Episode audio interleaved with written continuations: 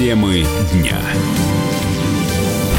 Вы слушаете радио «Комсомольская правда» в студии Игорь Измайлов. Следователи предъявили обвинение подозреваемому в похищении девятилетней девочки. 48-летний житель Иркутска хотел увести ребенка и изнасиловать, но сделать это ему помешал подросток. Десятиклассник рассказал проекту «Подъем», что, услышав крик девочки, сразу бросился за помощью к взрослым. Ну вот я шел вот вдоль этого забора с тренировки. Впереди меня шла девочка, я ее обогнал, дошел до железной дороги и услышал крик ее. И увидел, как мужчина садит ее в машину. Я быстренько оглянулся, увидел единственного взрослого в округе, подбежал к нему, сообщил о происшествии, и мы побежали к машине похитителя. Ну а сам подозреваемый дважды был судим за преступление сексуального характера. Его выпустили на свободу в марте 2017 года.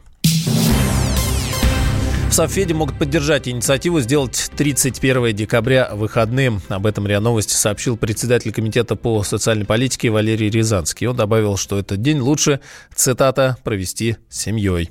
Депутат Госдумы Олег Нилов отметил, что 31 декабря правильно было бы объявить выходным днем, но не меняя количество праздничных дней в Трудовом кодексе.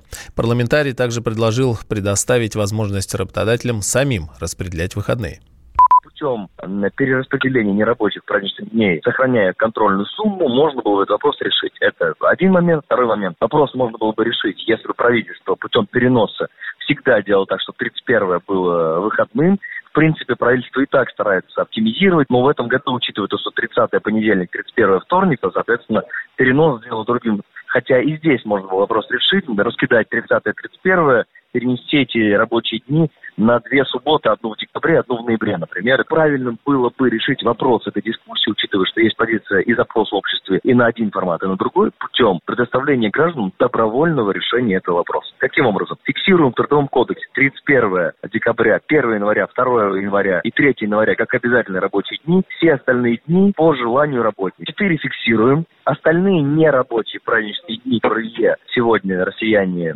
используют, дать право самостоятельно использовать, когда они хотят. Хотят в мае, пожалуйста, хотят дополнительный отпуск, другое время года, пожалуйста, хотят продолжительные новогодние каникулы, пожалуйста, по желанию работника это надо обеспечить. Именно на федеральном, в Трудовом кодексе такие поправки.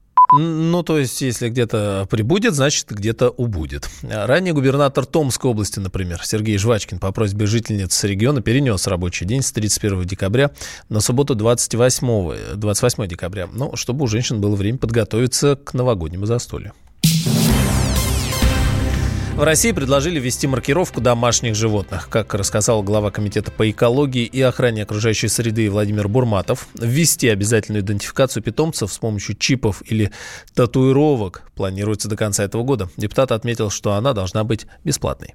Сегодня, если у владельца, например, потерялось животное, найти ее практически невозможно, потому что нет единой базы данных питомцев. То же самое касается, если животное, наоборот, выброшено. Привлечь человека к ответственности за то, что он избавился от животного, также практически невозможно. То же самое, если там на вас натравили собаку, она вас покусала. Доказать, что это вот собака вот того человека, невозможно. Проблем огромное количество, и из-за этого эффективно невозможно применять нормы, направленные на защиту животных и на защиту людей в том числе. Мы настаиваем на том, чтобы система регистрации животных была бесплатная. Вот как маркировать, вы сами уже для себя выбираете. Вот я, например, собачник, у меня собака. Мне чип не нужен, на самолетах ее не вожу. Мне достаточно бирки. За 300 рублей купил эту бирку, повесил на нее, и все, и хорошо. Если она убежит, ее найдут. Некоторые предпочитают татуировки, считая, что это более эффективно. У людей должен быть вариант, как они его промаркируют. Но обязательно должна быть возможность бесплатной регистрации этих животных.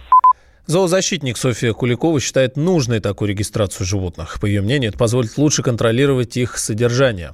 Давно ни для кого не секрет, что все бездомные животные оказываются на улице по вине людей. И в том или ином поколении они были выгнаны из их домов и квартир. И поэтому вопрос маркировки, он, наверное, по сути, единственный возможный для того, чтобы минимизировать как раз вот выкидываемых животных, каким-то образом приводить в порядок всю вот эту сферу домашних животных. Мы неоднократно выезжаем на какие-то отловы, часто сталкиваемся с тем, что когда приезжают от нас специалисты, человек, например, говорит, ой, что вы собаку трогаете, вот она она тут бегает, отстаньте от нее. Мы ему говорим, ну, вообще-то существуют правила содержания домашних животных, вы не имеете права так отпускать свою собаку. Тогда вам придет участковый и напишет на вас протокол административного правонарушения. Приходит участковый, а этот дяденька уже говорит, а, так это не моя собака. И, соответственно, встает замкнутый круг. Отловить он ее не дает, и при этом и не содержит согласно нормам и правилам. И поэтому единственная тут э, возможность вести контроль, привести в действие вот этот федеральный закон об ответственном обращении с животными только путем блокировки, а другого варианта нет.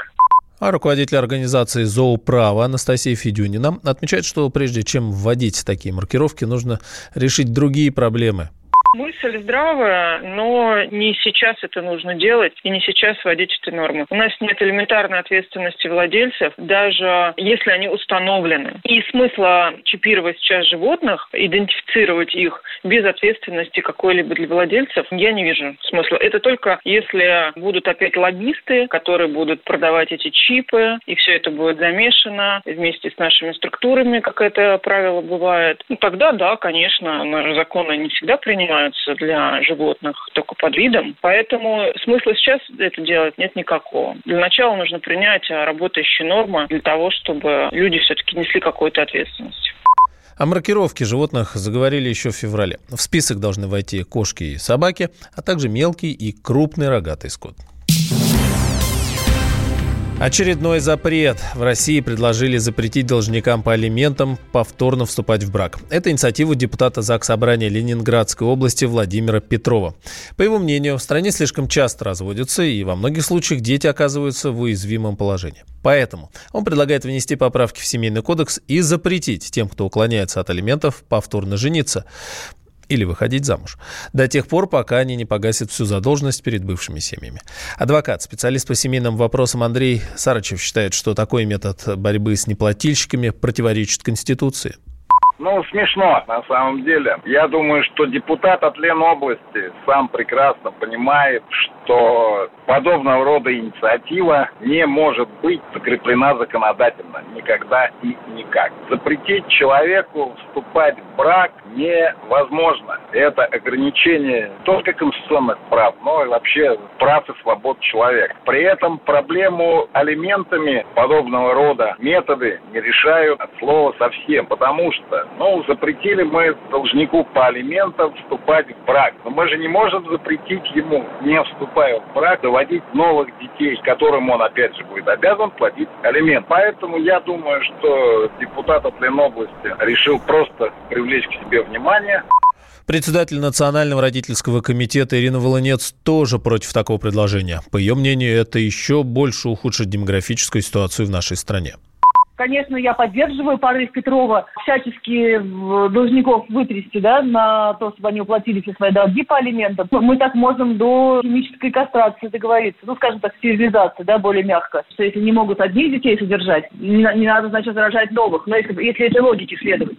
У нас в России не хватает э, вообще народу, да, мы, мы сейчас переживаем глубочайший демографический кризис. Представляете, если мы еще жениться запретим? Я считаю, что это абсолютно негуманная инициатива, которая противоречит вообще действующему законодательству, а, которая противоречит здравому смыслу и правам человека. Я выступаю против этой инициативы за то, чтобы государство прикладывало больше меры для взыскания алиментов. Но у нас и так уголовная ответственность уже, например, да, есть за неуплату алиментов там, и так далее. То есть нужно контролировать уплату алиментов своевременную, но, конечно же, нельзя запрещать жениться тем, кто должен. Автор инициативы «Не спит» уже направил ее министру юстиции Александру Коновалову. А ранее в самом Минюсте предлагали обязать разведенных родителей оплачивать детям жилье. Например, если ребенок живет отдельно и ему нужна квартира, то его могут признать нуждающимся в улучшении жилищных условий. Вот в таком случае родителям могут назначить дополнительные алименты. Почти половина наших сограждан признались, что делятся своими интимными фотографиями в интернете. Они сообщили, что не боятся утечки, так как им нечего скрывать. Такие данные опубликовала международная антивирусная компания ESET. Эксперт компании Олег Гребенников отмечает, что смельчаков стало меньше. В 2015 году их было 53%, ну вот сейчас чуть более 40%.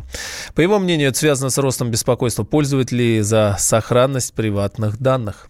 Речь идет про приватные фото и видео. В 2015 году проводили аналогичный опрос, и 53% респондентов тогда занимались тем же самым. А это говорит о том, что за последние годы пользователи не то чтобы стали консервативнее, они просто стали осторожнее с точки зрения обмена вот личным приватным контентом. 8% опрошенных столкнулись э, как раз с утечкой персональных данных, вот э, приватных интимных фотографий. Пользователям также был задан вопрос о защите личных данных, кто как э, защищает. Соответственно, 16% опрошенных сохраняют данные с помощью антивируса. 11% э, прибегают к более продвинутым методам, к VPN и шифрованию, например. А, ну, конечно, основной метод защиты э, – это здравый смысл элементарно пользователя и здоровая такая паранойя, здоровая осторожность. Отдельно мы выяснили, что примерно треть опрошенных, 33%, уверены, что им нечего скрывать. По результатам исследования с утечкой своих интимных фотографий столкнулись 8% опрошенных. При этом 43% наших сограждан вовсе не делятся откровенными снимками.